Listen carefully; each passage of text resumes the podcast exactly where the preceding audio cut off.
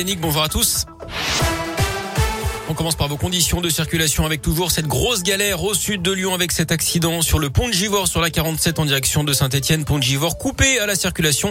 Ça crée donc de gros embouteillages tout autour du nœud de Ternay depuis la 46 sud en venant de Communet. Depuis la 7 également depuis Ternay jusqu'à Vienne en direction de Marseille. Et puis du monde également depuis euh, sur la 47 quand vous venez de Givors pour revenir sur Lyon avec un bouchon là de curiosité. À la une, 8000 renforts supplémentaires jusqu'à la fin de l'année scolaire. C'est l'annonce ce matin du ministre ministre de l'Éducation pour répondre à la colère du monde enseignant. Il promet l'embauche de 3300 contractuels, 1500 surveillants et 1500 vacataires administratifs pour soutenir les inspecteurs de l'éducation nationale dans le premier degré. À cela s'ajoute 1700 médiateurs de lutte anti-Covid. Plusieurs centaines de personnes seront également embauchées définitivement via le recours aux listes complémentaires, c'est-à-dire des candidats qui n'ont pas été reçus au concours mais qui étaient bien classés. 8000 personnes en tout qui seront recrutées donc dès la semaine prochaine d'après Jean-Michel Blanquer. Hier dans la foulée des manifestations et de la grève, le ministre avait déjà annoncé la mise à disposition de 5 millions de masques FFP2 pour les enseignants de maternelle sur demande. La livraison aura lieu dès la semaine prochaine. Des masques chirurgicaux seront également livrés au personnel de l'éducation.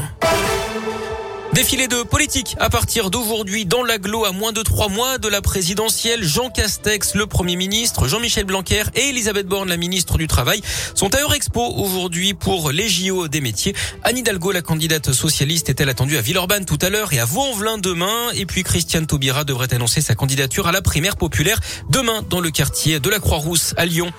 Il avait inondé son ex de plus de 2200 appels. Un Lyonnais a été condamné à 4 ans de prison, dont 2 ans et demi ferme. Cet homme de 56 ans l'appelait jour et nuit. Il avait également bloqué sa carte bancaire plusieurs dizaines de fois en usurpant son identité.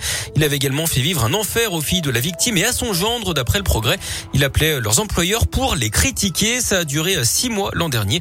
Il avait déjà été condamné 14 fois par le passé. Assure également le verdict des assises du Rhône dans le procès de deux hommes accusés de viol et de séquestration sur deux femmes dans un bar à chicha du quartier de Vèze. Les faits remontent à novembre 2017. Et puis c'est le jour J pour donner son sang à Lyon. Ça se passe jusqu'à 19h au stade de Gerland en lien avec le loup rugby.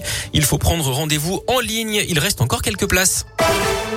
Du sport et du tennis, Novak Djokovic sur la sellette. Une audience d'urgence a lieu en ce moment pour statuer sur le cas du Serbe dont le visa a été annulé une deuxième fois ce matin par les autorités australiennes. Le numéro 1 mondial était arrivé en Australie sans être vacciné. Ce matin, le premier ministre australien avait expliqué cette décision pour protéger les sacrifices de ses compatriotes. Bonne nouvelle pour les filles de l'OL. L'internationale française Amel Majri est enceinte. Elle l'a annoncé cette semaine au club. Elle est actuellement en convalescence hein, après une blessure au genou. L'OL qui enchaîne les heureux événements après la naissance du petit Ragnar Frank, le fils de Sarah Gunnar Lars né il y a maintenant deux mois. On leur souhaite toutes nos félicitations évidemment. Merci beaucoup.